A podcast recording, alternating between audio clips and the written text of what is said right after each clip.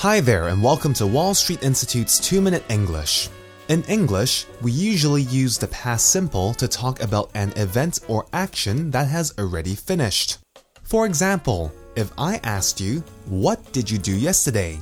you could answer with something that you did yesterday, such as, I went to work, I stayed at home, I went shopping, I didn't do anything, etc. When I teach students in the evenings, I like to ask, What did you do today? or Did you do anything interesting today?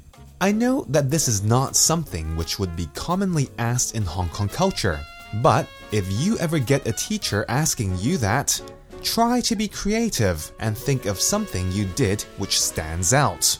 For example, you could say, I had a great day at work because da da da. Or, I had a bad day at work because da da da. You could even talk about something that happens every day. For example, I ate a wonderful lunch. There was just something special about the rice today.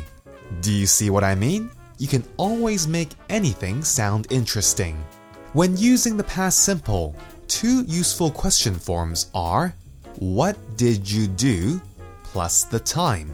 Today, yesterday, on Monday, on the weekend.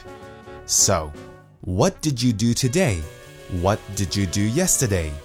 Or, did you plus the verb work, go shopping, go swimming, stay at home plus the time. For example, did you go to work today? Did you work today? Did you go swimming yesterday? Did you stay at home today? And so on. Well, that's all for this week's 2 Minute English. Bye bye.